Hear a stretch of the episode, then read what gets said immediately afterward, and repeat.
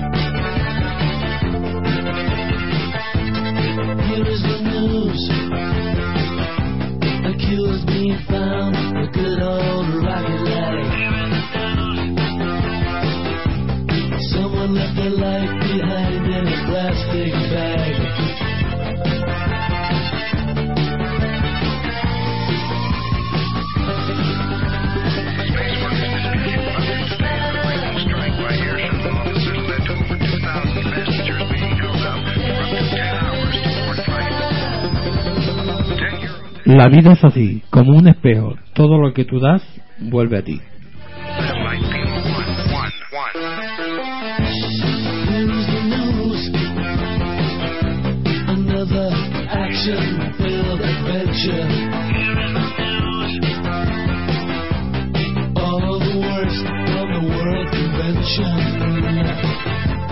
La sangre está hecha de vértigo y de fiebre.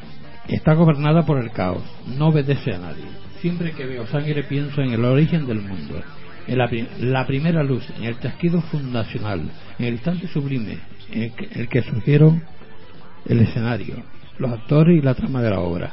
Lo del autor no, no está muy claro. Fascina la voluntad de esa fuerza invisible. Intriga que siga avanzando. Incluso maravilla extraordinariamente el hecho de que, a decir de los que saben de estos asuntos, llegue al final. Go home, I want my baby back.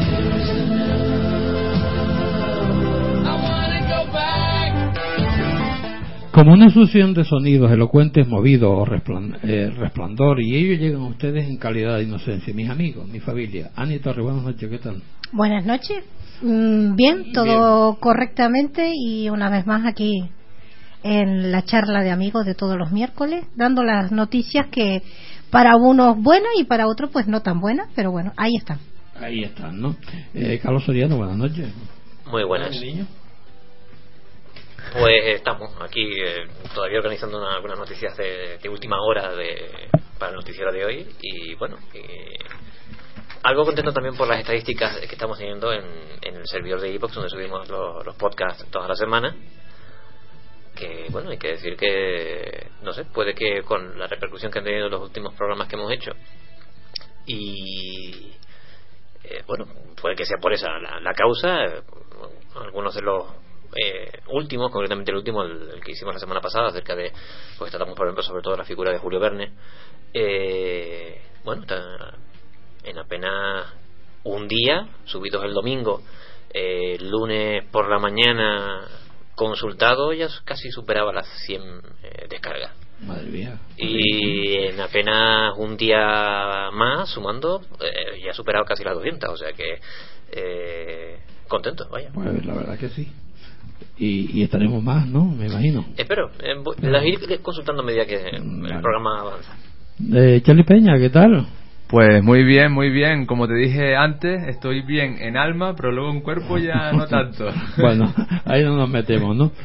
Bueno, vamos a empezar porque vamos con un poco de, de prisa, ¿no? Con Ani, ¿no? La primera vez, las mujeres podrán ser obispas en Inglaterra. Actualmente ya, ya hay obispos en países como Estados Unidos, Canadá, Cuba, Nueva Zelanda. ¿Qué pasa? ¿Que- ¿Que ha cambiado esto en algún otro lado? No, aquí lo que ha cambiado es que la, noci- la, la noticia viene de donde viene. Y no, pues no vamos a Inglaterra. Obviamente todos sabemos que ya, ya en el Vaticano ya la figura de la mujer está aceptada y bueno, se están haciendo las debidas gestiones para que en muy poco tiempo, esperemos que bastante poco, la figura de la mujer ya deje de ser la simple eh, pues madre o como se le quiera llamar que está ahí al lado de, de, los curas, ¿no? Pero en esta noticia en concreto es que hubo una reunión bastante importante para mucha gente de este mundo y la reunión se, pues, se hizo en, en Inglaterra y bueno, eh, es la Iglesia mm, General, el Sínodo General de los Anglicanos, que obtuvo el respaldo de las tres cámaras, de ahí viene la importancia, que conforma el órgano ejecutivo de la Iglesia, de la iglesia Anglicana. Se obtuvieron eh, 37 votos a favor de la propuesta, se obtuvieron también 37 votos a favor de la propuesta, según la, agencia EFE, que fue quien mm, dio la noticia, que, que dice que la Iglesia de Inglaterra dio a luz verde a una ordenación de obispa por primera vez en su historia, tras años de intensos debates internos y amago fallido para que la mujer acceda al episcopado. Esto es lo que mm, sale en la, en la prensa. Eh, sucede que tras esa reunión previa, que fue mm, por lo visto durante casi unas cinco horas, en Inglaterra, como bien dije, eh, obtuvieron el respaldo de las tres cámaras que conforman el órgano, ¿no? En e- la iglesia anglicana, todos tenemos claro de que es una iglesia, aparte de, de la católica, es una iglesia con bastante poder dentro de, de lo que es Inglaterra. Eh, los votos, como bien dije al principio, fueron 37 votos a favor. Eh, también eh, hubieron votos en contra, pero bueno, por máxima abstención, pues creo que fueron cinco simplemente las abstenciones que hubieron. Lo histórico de esto es que se, la aprobación se va a trasladar al Comité Eclesiástico del Parlamento y a sus dos cámaras comunes y lore, mientras que el Sínodo General volverá a reunirse este próximo 17 de noviembre de este año para emitir una declaración formal que estipula que las mujeres, que las mujeres puedan ser obispas. Hay toda una controversia, pero lo que está claro que se ha dado un paso. Un paso bastante grande, claro. Entonces es. es muy importante, aunque no venga de la Iglesia Católica, pero pero es una iglesia allí que, que tiene muchísimo peso, como bien dije antes. Mm. Y oye, vamos a tomarlo como algo mm, innovador, pero que está ahí a las puertas. Vamos ¿Por a qué ver la si mujer no puede ser obispa? con, con esa con esa ganas la iglesia de seguir adelante, ¿no? Que tomen, que, que tomen pues un poquito de, de conciencia, ¿no? Que también Bueno. la mujer tiene derecho. Con, la, con las prisas eh, me olvidé de presentar a, la- a mi realizadora preferida eh, y yo así, así de calladita, tibia y deslumbrante, ilumina senderos y guía mis pensamientos, inmóvil, luchando con, solo contra su propia ausencia, para no extinguirse y dejar impregnada la huella de su presencia. Esa es mi prima. Fini Mateo, buenas noches. Sin comentarios. Y perdone usted por no las prisas. Bueno, pero me voy a Carlos Soriano. Buenas noches, Carlos. Buenas noches, de nuevo. Eh, buenas noches. Eh, vamos a ver, cuéntame, ¿qué pasó con los cráneos estos de, de Perú que están alargados? Sí. ¿Han- ¿Se ha descubierto al- algo más sobre ellos?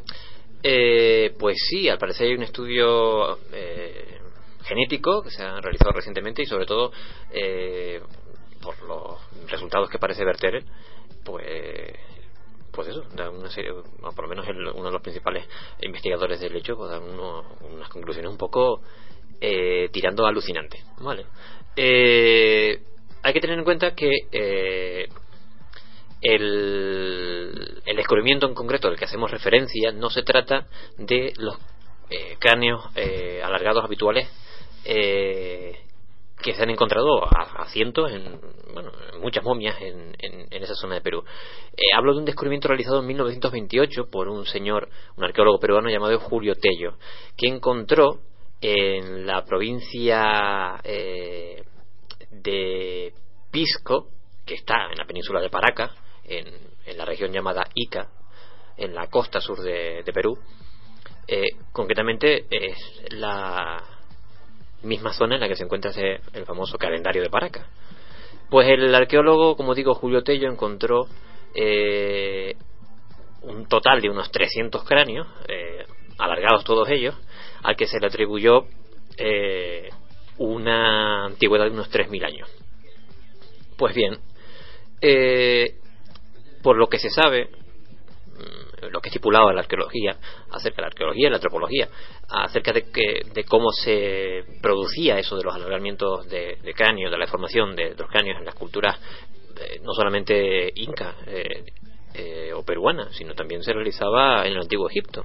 Consistía en coger a los niños eh, recién nacidos, prácticamente, eh, colocar una serie de tablillas en el cráneo, eh, pues atadas, digamos una en el frontal y otra en la parte trasera, atadas con unas telas y pues, evidentemente el cráneo como el recién nacido como aún es blando tiende a deformarse pues alargándose digamos hacia atrás eso durante un tiempo prolongado hasta que el cráneo realmente acaba eh, eh, reafirmándose y que pues gana su pues esa estabilidad que tiene cuando cuando es un cráneo adulto pues ya simplemente eh, el individuo crece con esa deformación sin problema ninguno. De hecho por lo que por lo poquito se sabe no tenían ningún tipo de problema fisiológico.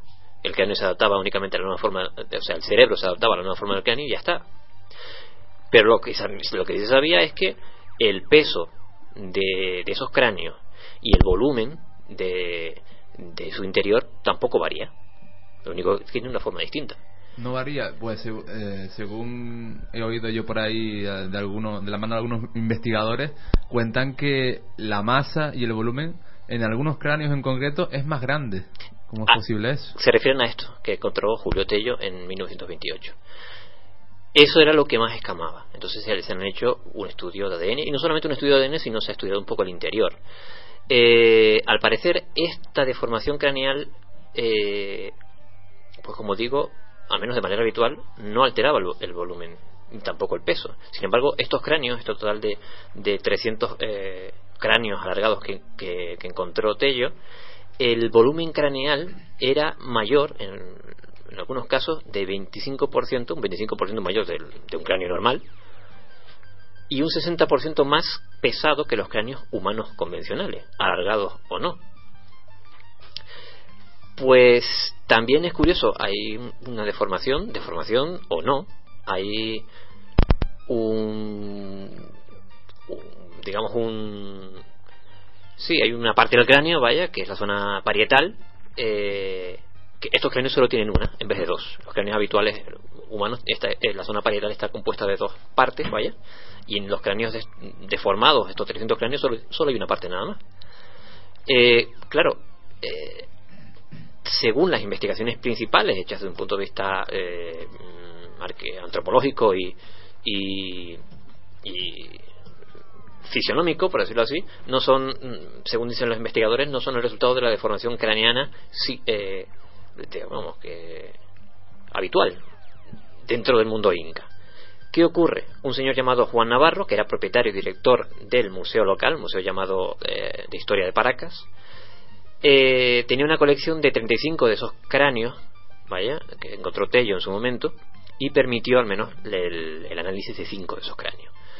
Eh, las muestras fueron enviadas a, a una persona bastante importante dentro del mundillo este que nosotros también tocamos, que fue eh, Lloyd Pye, que ya falleció, que fue el fundador del proyecto Star Child, de aquel famoso cráneo rarísimo eh, de lo que parecía un niño, pero con un cráneo gigantesco, vaya, para un niño. Y que a su vez eh, entregó en su momento las, mm, las pruebas a un genetista de Texas eh, para realizar un instituto para realizar las pruebas de ADN. Pues bien, eh, según dice Brian Forster, que es eh, el que lleva eh, inicialmente, eh, principalmente estas investigaciones, dice textualmente, dice que esas muestras tenían ADN, ADN mitocondrial, con mutaciones desconocidas en cualquier ser humano, primates, animales o conocido hasta ahora. Pero unos pocos fragmentos que, pude, eh, que pude secuenciar de esta muestra indican que si, si estas mutaciones sostendrán eh, que se trata de un nuevo ser humano, como criatura muy distante de los Homo sapiens, los neandertales y los homínidos, ahora los nuevos homínidos, por decirlo así, de, de Denisova, el famoso dedito que se encontró en, en Rusia ya hace unos años. Pues es más, el tipo dice que si a los individuos de Paracas fueron biológicamente diferentes a los humanos convencionales de la época, probablemente tampoco hubo cruce de raza. Sea como sea, por el cráneo y por las pruebas de ADN, eh, no eran Homo sapiens, o por lo menos no eran como los Homo sapiens de hace 3.000 años en, Perú. O sea, una raza absolutamente desconocida que ya no se sabe si es que tenían ese cráneo alargado de por sí y luego los eh, la gente de Paracas y otras partes de Perú intentaron imitarlos por alguna razón, eh, no lo sé, pero desde luego no solamente tenían un cráneo de mayor tamaño y peso, con lo cual tienen un cerebro mayor que el humano convencional de la época, y evidentemente no era un Homo sapiens, vaya. Curioso, la verdad. Bueno, vamos a ver, ya seguirán estudiando sobre ese tema, ¿no? A ver sí, qué, claro, qué esto traerá cola, sobre todo porque el investigador principal dice que no sabe dónde meterlo dentro del árbol genealógico humano. Claro, el eslabón perdido. ¿Mm? Siempre hay un eslabón perdido. Bueno, Charlie, cuéntame. Eh, hay muchos estudios sobre la parálisis del sueño, ¿no? Y se han descubierto una cantidad de cosas impresionantes. Mm. ¿Qué se ha descubierto ahora? Pues fíjate que recientemente no es nada descubierto, sino es algo que ha sucedido en la red, eh, concretamente de la mano de un usuario de YouTube que se llama Mike Pick, o ese, bueno, ese es el seudónimo que tiene este personaje puesto en, en YouTube, ¿no? Pues resulta que él tiene un, por así decirlo, él tiene eh, est- este fenómeno de la parálisis del sueño le ocurre eh, bastantes veces con, eh, con frecuencia, con mucha frecuencia.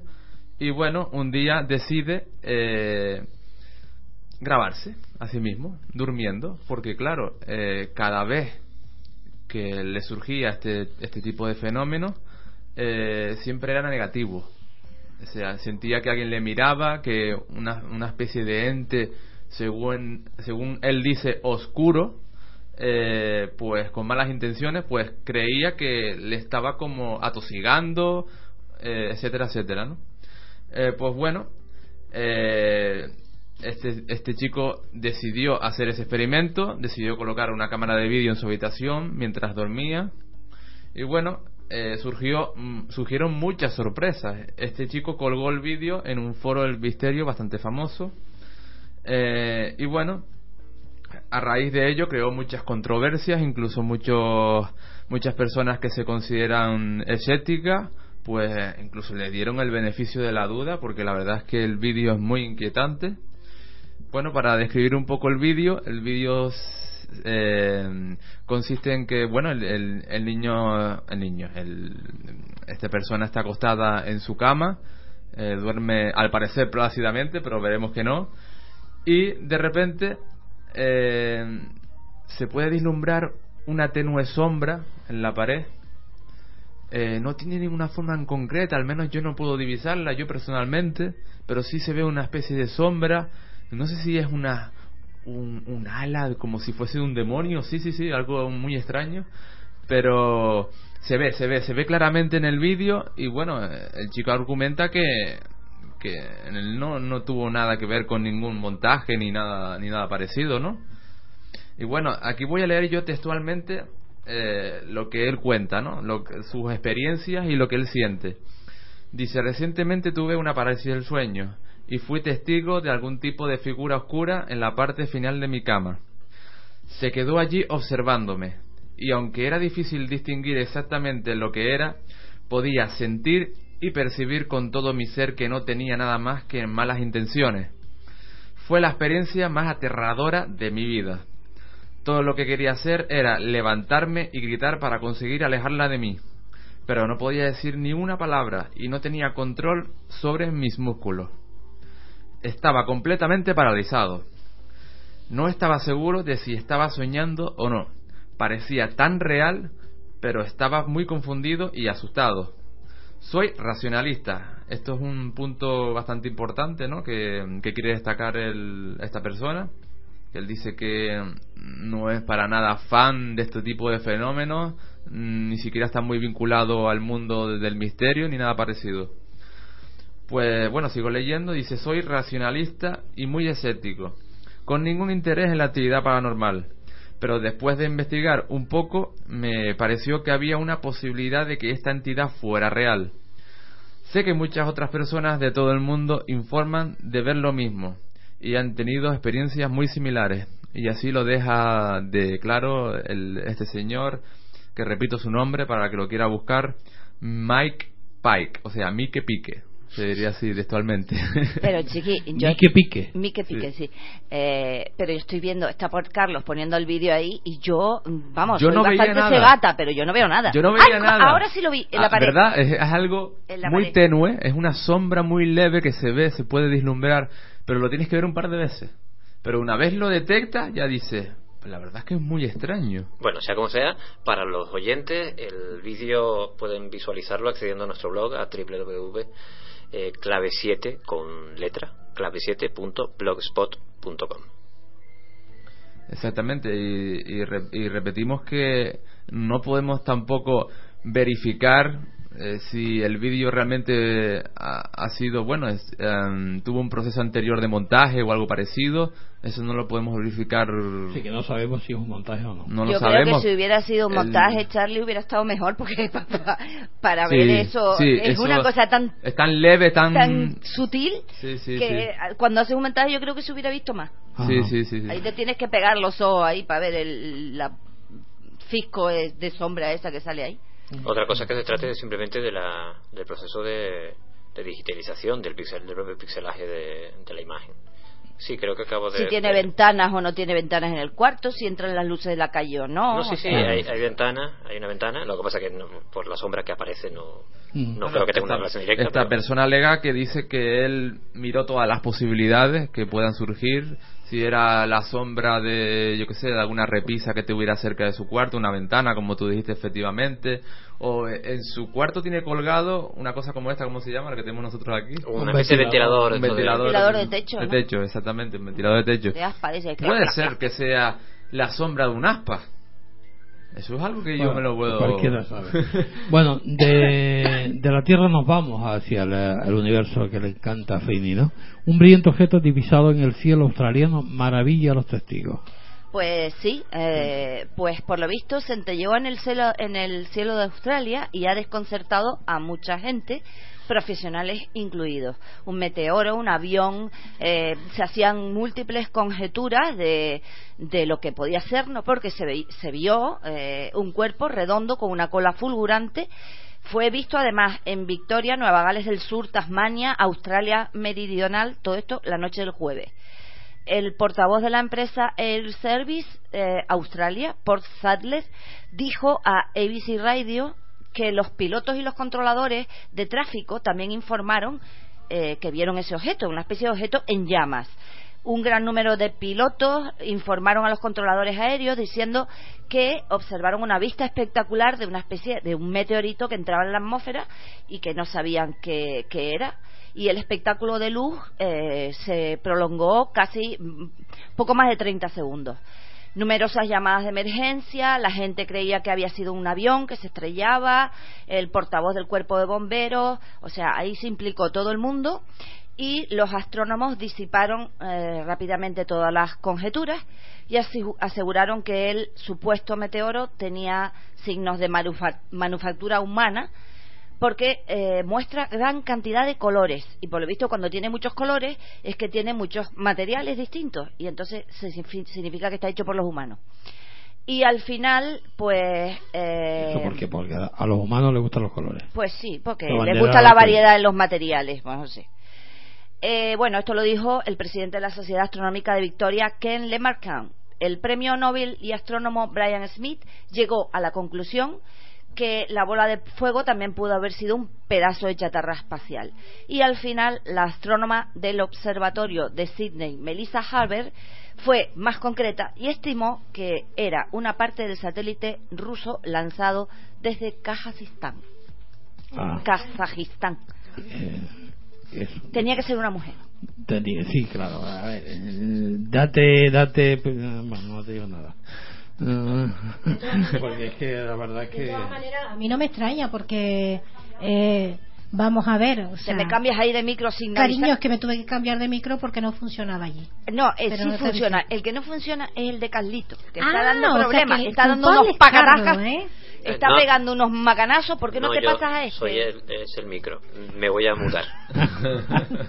Mándate a mudar, anda. Sí, sí, sí, la verdad que sí. Fidi, vamos a la siguiente, porque antes no- nos quedan cinco minutos para, para hacer un descanso y vamos, como vamos con prisa, quiero que me hables de un grupo de científicos rusos que est- estudiará el misterio de la fosa gigante siberiano. Bueno, hace una semana salió eh, eh, vídeos por todos los lados eh, de un pedazo de foso que había eh, descubierto por pilotos rusos que estaban sobrevolando la península de Yamal en Siberia occidental y ahora pues unos científicos se van a meter a estudiarlo. Eh, se dirigirá el equipo de científicos a la zona del hallazgo del cráter gigante eh, en la zona esta, la región autónoma de Yamal Nenets, cuyo vídeo se discute activamente en Internet, según la agencia que cita el- al servicio de prensa del gobernador de la región. El vídeo del enorme agujero fue publicado el 10 de julio en Internet. Eh, eh, se informa que el foso está a unos 30 kilómetros de la localidad de Bonanenkovo y su tamaño es tan enorme que se puede bajar al foso en unos cuantos MI-8, que son helicópteros más o menos granditos, eh, sin miedo a chocar contra nada. Ajá, Eh, el agujero es impresionante. es un- es Ese no es el agujero que hicieron ellos para, para llegar al centro No, de la ese Tierra. no, ese no, No. ese salió ahí o se, descu- se ha descubierto ahí, no sé por qué. Eh, Es decir, que salió así de repente. Sí, bueno, lo han descubierto ahora de repente. Es, hoy, miércoles, iban el equipo de investigadores, eh, un, un científico del Instituto de la Criosfera, en la parte de la corteza terrestre en la cual se forma el hielo, eh, de la Academia de Ciencias de Rusia y dos colaboradores del Centro de Investigación del Ártico, que van a tomar muestras para analizar el agua, el suelo, el aire, para ver qué... ¿Y qué qué- profundidad me dijiste que tenía? eh, eh, se- no, no dice profundidad, dice que es hasta a 30 kilómetros de la localidad de Bo, Bobanenkovo. Ajá, es decir, que no, no saben la profundidad que tiene el, el hueco, ¿no? Eh, No, espera, dice, eh, según un experto de la agencia, es, es probable que el foso se formara con, por fenómenos naturales, pero estos fenómenos son extraños en esta provincia de Yamal, puesto que se observaban tanto el año pasado como el anterior. La tierra se precipita y se recupera. Eh, el suelo o el subsuelo congelado se porta de forma impredecible. Un río subterráneo destruyó el permafrost, se derritó y se cayó, pero según algunos, ah, algunos expertos son más propensos a, pre- a pensar que eh, se debe a la caída de un meteorito. O que, Entonces- o que la Tierra se está convirtiendo en un queso. Porque... Bueno, pues vamos a esperar a que lo, lo- esta gente lo, lo analice, lo tal, y si cuentan algo, pues te lo contamos. Vale. Bueno, hacemos un descanso para Publi y enseguida volvemos.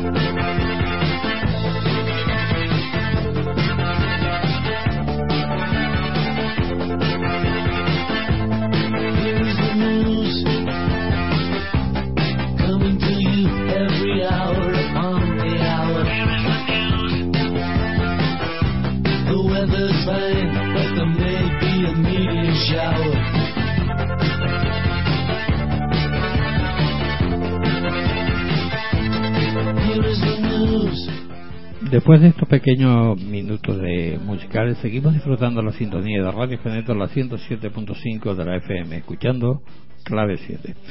Y, Ani, cuéntanos, reclaman un área desértica entre Sudán y Egipto para hacer reina a una hija. ¿Eso qué fue? ¿Un, un- padre que tiene ganas de que la hija sea reina?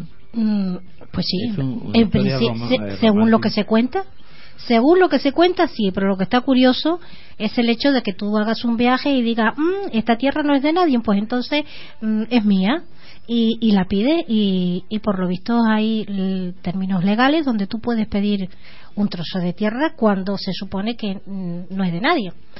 Este señor nos remontamos y nos vamos a, se llama eh, Jeremías Houghton, eh, que sí, efectivamente, recientemente, hace muy poco, visita una pequeña y montañosa región que está entre Egipto y Sudán llamada Bir Tarwil. Por lo visto, por lo visto, este señor averiguó que ninguna nación reclamaba esa propiedad de esas tierras. Tampoco sabemos eh, qué es lo que fue le indujo a él a pensar que esa ese trozo de, ese terreno o la zona como la queramos llamar eh, no tuviera dueño. O sea vamos no se sabe porque no este señor no aclara mucho más. El hecho es que la noticia que según parece ser que sí que fue efectivamente un viaje que dio este señor Jeremías eh, dice que una vez llegado allí que aquel lugar le gustó coloca pues una bandera diseñada por sus hijos para poder convertirse eh, en rey porque así lo quiere él, él quiere un reino para sí mismo. Y más importante, para que su hija de siete añitos pueda llegar a ser princesa. Esta familia eh, también le dio el, el nombre a este territorio del reino de Sudán del Norte. Sheila Carapico es la niña eh, perdón, eh, la niña, la niña no se llama Sheila, que la niña eh, se llama eh, mm, mm, mm, mm, mm, mm, mm, Carapico, aquí. eh, me he equivocado, me he equivocado. Ah, la princesa Emily Hilton. Vale, Emily, Emily. Carapico, como yo venía diciendo, es un profesor de ciencias políticas y estudios internacionales en la Universidad de Raymond. Este señor, a, a cuenta de la noticia que, que, que salió, eh, dice que todavía no se tiene control político, fíjate, sobre este territorio sin el reconocimiento jurídico de países vecinos. Es decir, que efectivamente parece ser que este territorio es alegal, no tiene dueño. Pero que para que este, este señor Jeremías pueda llegar a atribuírselo, tiene que pasar pues por un, un sinfín de, de, burocracia, que ahí de ahí viene el Consejo de Jurídico de, de países vecinos, como la ONU, ¿vale? O otras organizaciones. A mí me da miedo esto. A mí me da miedo esto porque eh, basta que un señor eh, esté dando un paseo y decida eh, otorgarse ese trocito de terreno. Digo trocito por, porque no se sabe exactamente las dimensiones de, del territorio que, que hay. Pero, pero ahí está, ahí está, vamos a ver, o sea, eh, por lo visto dio una conferencia, eh, este señor también fue entrevistado por diferentes eh, periódicos y televisiones y aunque parezca una noticia insólita, que para mí lo es, y un poquito de risa también, mm, más adelante sabremos qué hay de verdad en esta historia. Sí. ¿Qué hay de verdad o no hay de verdad? Y ahí dejo la historia. La Vamos a ver que- que- qué que es lo que pasa. Ahí diga, bueno, este, esta tierra me gusta y aquí quiero quiero formar mi. Además que lo que a mí me da miedo que el sitio donde está, entre ya ya en Sudán, mismo ya Egipto, ¿no? eso es un territorio que vamos un poquito conflictivo, ¿no? La verdad que, Que vaya un turista apoderarse de, de algo, no lo sé, pero ahí está la cosa. Vamos a ver lo que lo que sucede. Para mí es insólito. la verdad que son, co- son curiosidades que existen en, la- eh, en el mundo y, y la gente se le mete la- a la- en la cabeza algunas cosillas eh, extraordinarias y raras, ¿no? Hombre, para comprar cosas eh, insólitas, ahí tenemos la luna, que hay trozos de luna que ya están vendidos, pero vamos. Pues sí, la verdad que sí. Bajo escritura, ¿eh? Y Ojo. del cielo. Y notario. Y del cielo y también. parte del cielo también. Charlie, descubren ADN no humano en la momia de Ozzy. Sí, Eh, para los que no sepan quién es Otzi, eh, pues es una momia de 500, no, perdón, 5.300 años de edad que ha sido encontrada en un glaciar de los Alpes, ¿no?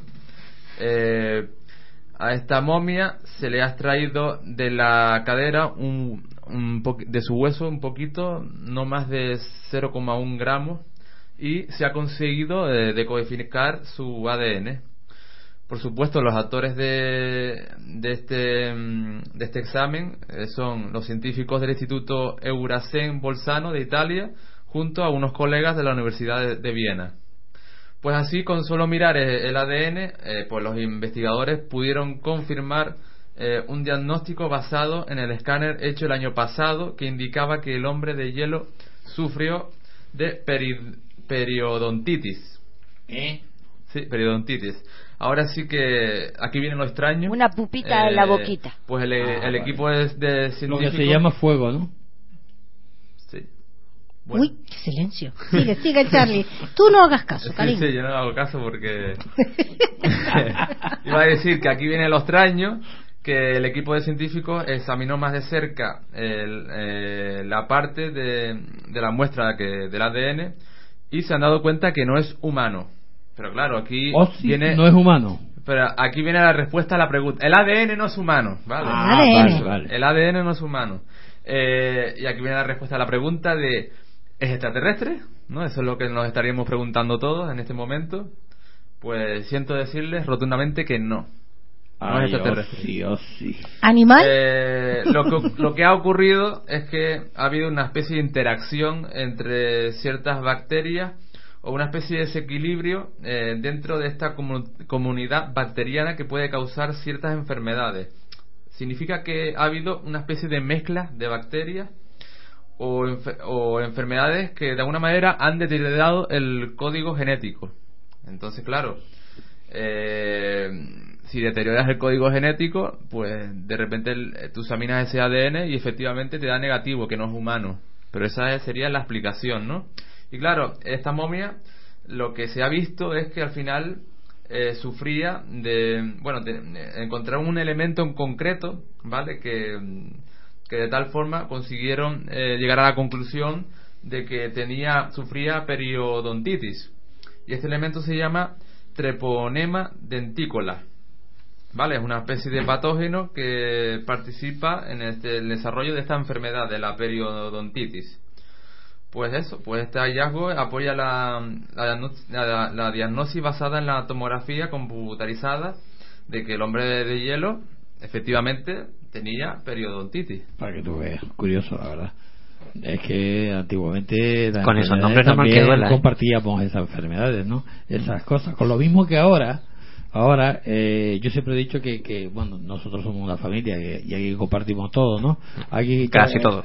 Casi todo. Charlie nos está pegando aquí la, la, la, la gripe que tiene y aquí lo compartimos todo. Y Fini nos va a, a revelar eh, el estudio que de los gérmenes que compartimos entre amigos. Gérmenes no, genes. Genes.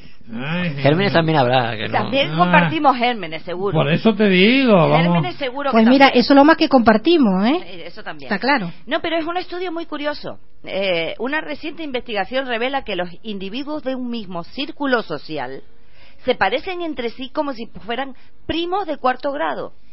O sea, mm, ya no es que yo sea prima de aquí del jefe, sino que vamos a ser primos todos.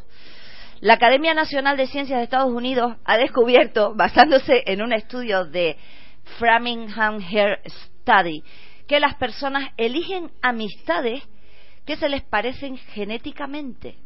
Los autores del estudio se concentraron en un grupo de 1.932 individuos y examinaron de cerca un millón y medio de marcadores genéticos. La, la investigación consistió en comparar a parejas de amigos que no tenían ninguna relación de parentesco con personas que no se conocían entre sí. Hemos descubierto que compartimos casi un 1% de genes con nuestros amigos publica James Fowler, coautor del estudio y profesor de genética médica. Este porcentaje de similitud genética es el mismo que tienen los primos de cuarto grado. Y además, los genes que tenemos en común con la mayoría de nuestros amigos son los que evolucionan más rápidamente en comparación con los demás genes, afirman los investigadores. El descubrimiento también pone de manifiesto que los amigos influyen en nuestra salud. No solo es cuestión de los microbios que tenemos dentro, sino también de las personas que nos rodean. La salud no depende únicamente de nuestra propia constitución, sino de la de nuestros amigos. Dice el coautor del trabajo, espérate, ahora te lo explico. Nicolás Christakis, profesor de Sociología, Biología, Evolución y Medicina en Yale. Los investigadores han descubierto que las personas que elegimos como amigos tienden a ser diferentes de nosotros desde el punto de vista inmunológico, lo que nos hace que nos ofrezcan una protección inmunológica adicional. Según los científicos, estos datos confirman que las personas, somos metagenómicas, es decir, no somos una combinación de nuestros genes, sino de los genes de las personas de nuestro círculo social. ¿Has visto? Vaya, entonces las personas. O sea, yo me tengo que reunir con nuestro- personas que tengan, que no tengan, no sé, que no sean alérgicos, por ejemplo, para Eh, que me es decir, que los genes se llaman, se, Algo así, se atraen. algo así. Sí, que nosotros eh, co- compartimos aquí todos los genes. Claro. Y todos Lo los que- virus y todas las cosas. Los genes, los gérmenes, eh, las ideas y más lo que cosas. lo que indica que el, el humano tiene mucho más sensores que sentidos en, su cuerpo vaya porque no solamente eh, hay una serie de, de sensores por decirlo así que nos permiten pues detectar pues las la, la feromona un poco para para los que ligan mucho saben de lo, de lo que hablo vaya eh, que son absolutamente invisibles y tienen tienen un vamos, son realmente poderosas eh, y se perciben no por los sentidos habituales, sino por otros mecanismos que tiene el humano para percibir ese tipo de, de, hormonas que emiten otros seres humanos. Y yo voy, yo voy un poquito más allá, ¿eh? Porque ahora dándome cuenta, no solamente podemos contagiarnos, vamos a llamarlo así, de, de, de- de los genes, ¿no? De los demás, sino que también llegamos hasta un cierto punto a contagiarnos de su personalidad. Tú no has fijado cuando estás con una, conoces una persona, eres de una determinada manera, una tu forma de ser es una es determinada y la, la de la otra persona también. Pero cuando llevas un tiempo conviviendo casi diariamente con esa persona, adoptas eh, muchas mu- muchas cosas exactamente igual que la otra persona. Es decir, doy un ejemplo. Terminas hablando como la otra persona. Pero eso se puede deber Bueno, a un sí. factor más bien psicológico, más que de. Pero hay otros otros factores que también se saben. Eh, los modales, Mm. mm, vamos, físicamente, eh, las posturas, que, por eh, ejemplo, todas esas cosas eh, eh, tiendes a imitar, ¿no? Los llamados eh, eh, los circos o círculos circadianos o los Ritmo. ritmos, exactamente circadianos, gracias. Eh, también sacó, se, se, se acompasan.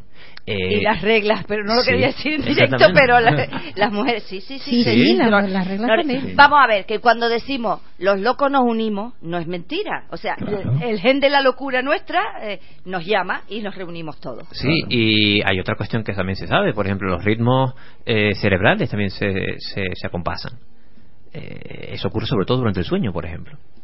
Y, eh, y no, no hace falta que estén dos personas conectadas con cable, o sea, con, do- con que dos personas duerman en una misma habitación, ya el- los biorritmos cerebrales se, se acaban acompasando, Y- aunque una du- y eh, no se a dormir una hora después que la otra. Y no se acuerdan de las noticias que dije yo hace meses sobre cuando los enamorados estaban mucho tiempo juntos, pues hasta los latidos de su corazón Eso, latían eso. sincronizadamente. Exacto, exacto. Así es. Sí, eso es para ti, Charlie.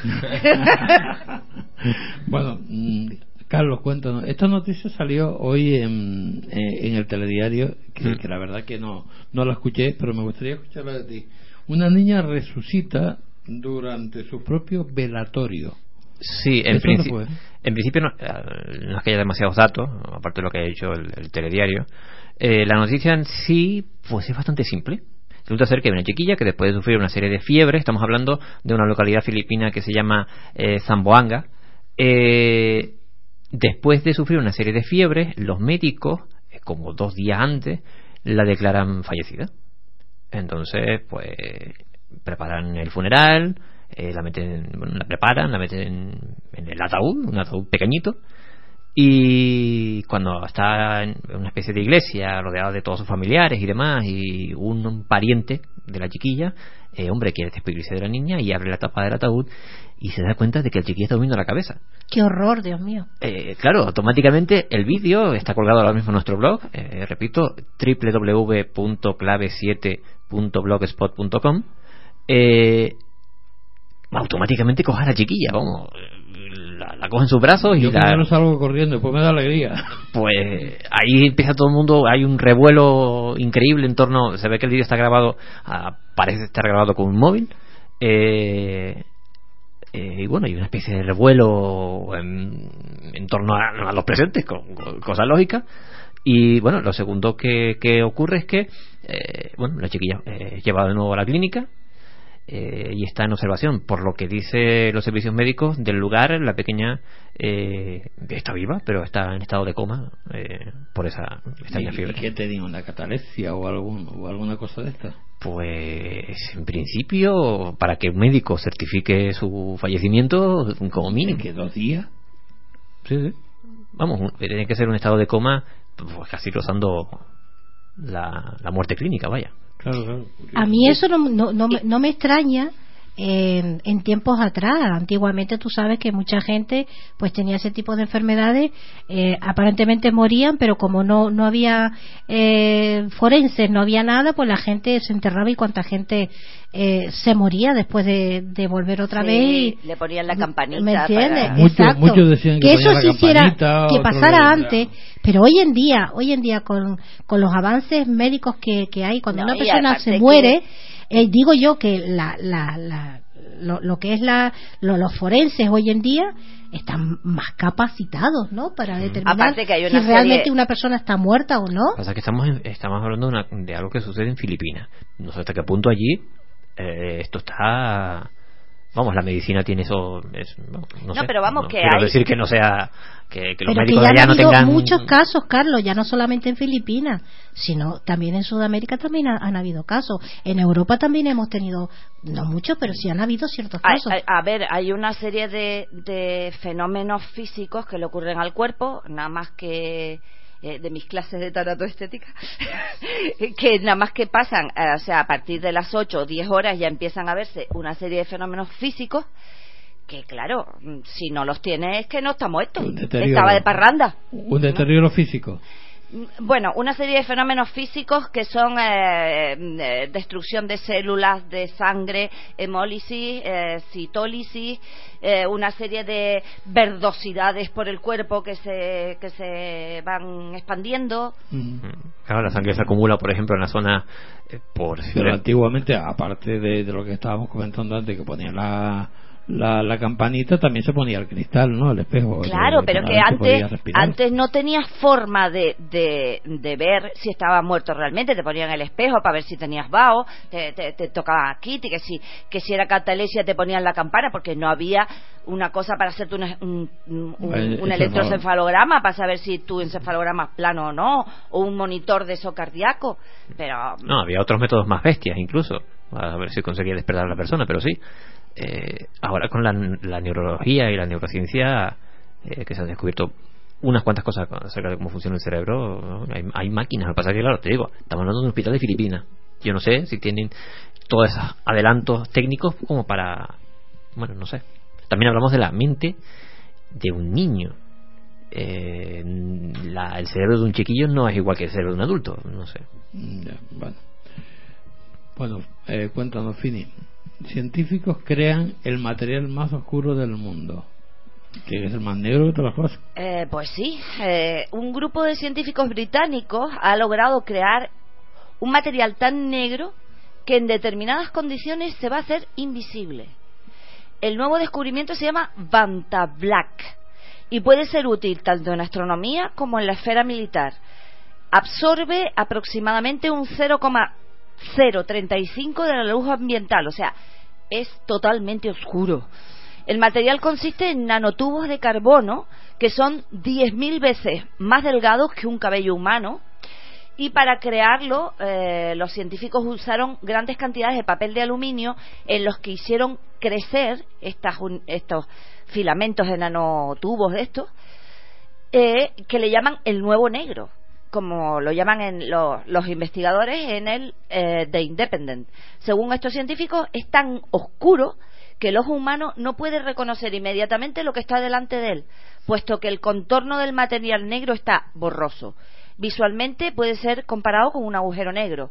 Y hablando de su uso real, eh, puede ser utilizado en telescopios astronómicos, en escáneres y eh, no dudan que también tenga muchas aplicaciones militares. Sin embargo, eh, sigue sin ayudar a los científicos a resolver el misterio de la materia oscura, que en esto es lo que se está venga a trabajar y trabajar en la antimateria y en las dimensiones del espacio y tiempo desconocidos todavía para la ciencia. Cuando, cuando sepamos algo sobre ello, ya seguramente desapareceremos. Ya dejará de ser oscuro. Eh, sí, dejaremos de ser materia y energía oscura Y para hacer desapareceremos. de no materia y energía clara. Ya no compartiremos genes. bueno, La verdad que eso, eso da un poquito de miedo, ¿eh? Eso ¿verdad? ¿Verdad que da miedo? Uf.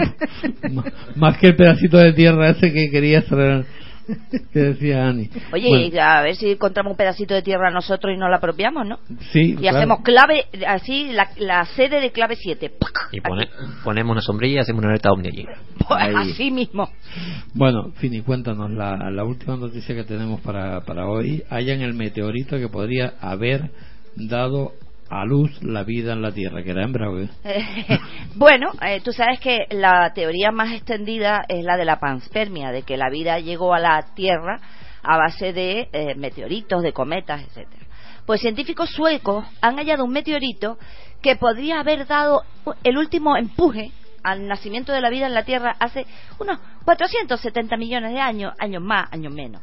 La vida terrestre pasó de muy primitiva a muy diversa en el periodo ordovícico, que empezó hace unos 488 millones de años y que terminó hace unos cuar- 443 millones de años. Los científicos creen que el cambio drástico se debió a una catástrofe espacial. Se supone que dos asteroides grandes, o quizá un asteroide y un cometa, chocaron, se desintegraron y cayeron sobre la Tierra como una especie de lluvia de meteoritos, causando cambios en el planeta que estimularon el desarrollo de la vida. Los científicos han encontrado múltiples meteoritos mm, de todas clases, pero todos estos meteoritos pertenecen a el mismo tipo, condritos tipo L. Hasta ahora los científicos no tendrían evidencias de otro tipo de, meteoritos, pero parece que ahora este eslabón desconocido ha sido encontrado. En Suecia han hallado restos de un asteroide de tipo raro, jamás visto hasta, de- hasta, hasta, hasta ahí. Al estudiar el hallazgo, eh, lo han estado estudiando durante unos tres años y han concluido que su edad es de unos 470 millones de años, pero a diferencia de sus contemporáneos, tiene una composición distinta, muy distinta. Todavía queda por conocer cómo podrían los meteoritos haber contribuido exactamente a la biodiversidad, pero una de las teorías supone que eh, fueron los mismos meteoritos que algún día sembraron la vida en nuestro planeta.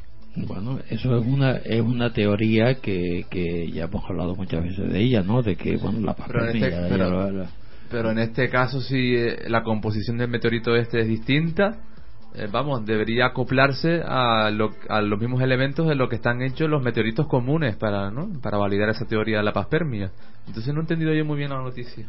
Bueno, porque- primero que tiene que ver eh, lo, lo que el componente de ese meteorito tiene que compaginar con lo que tenemos aquí. Exactamente. Pero es que si, Claro, si todo, ver. o sea, si todos los meteoritos encontrados eran de una sola clase, los condritos estos, de tipo L, que tendrían X elementos, faltaban, faltan, faltan más elementos para que haya tanta diversidad en la vida y tanta historia, ¿no? Entonces, al Esos encontrar otro distinto, que encontraron pueden que sean los Claro, entonces de- esos ya combinados con, o sea, vale, encuentran los, los meteoritos estos los condritos y dices, vale, estos condritos tienen 10 elementos, ponle, pero faltan más. ¿Y dónde está? ¿Y dónde, de dónde salieron esos?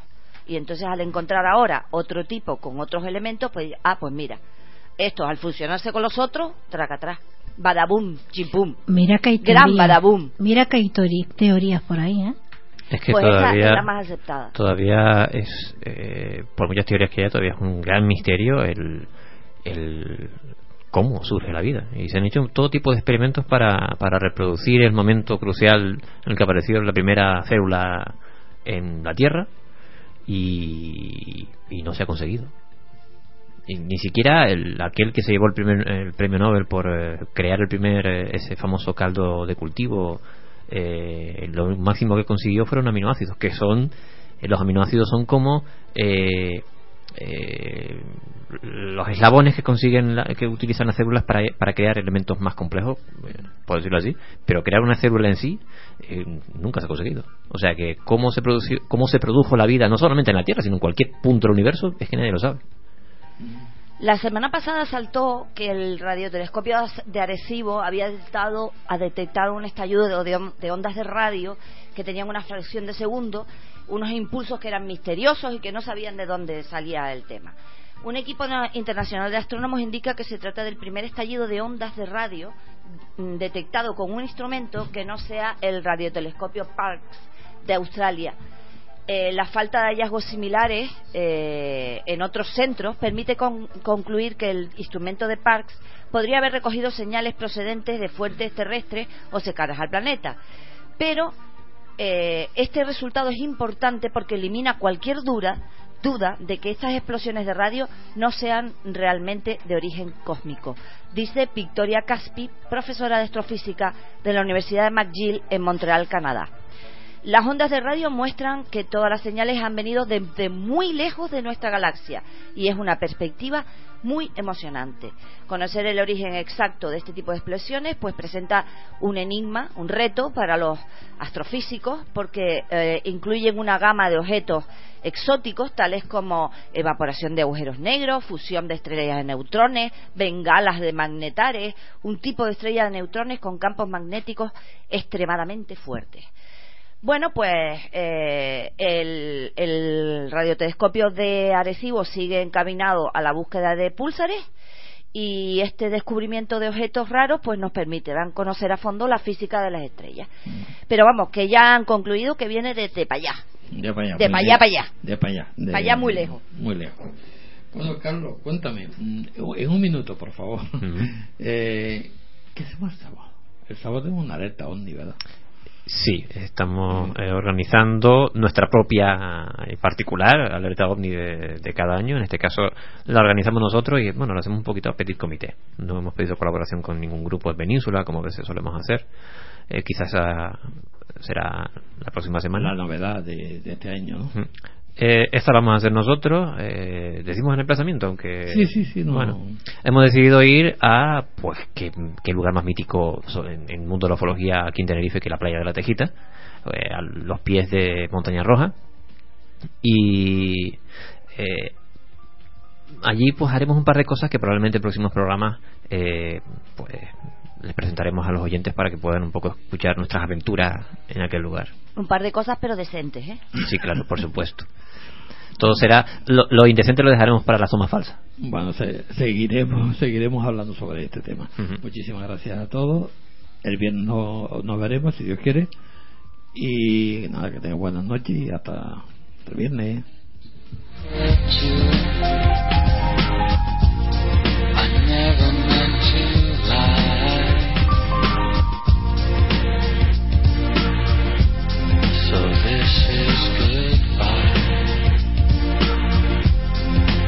This is goodbye.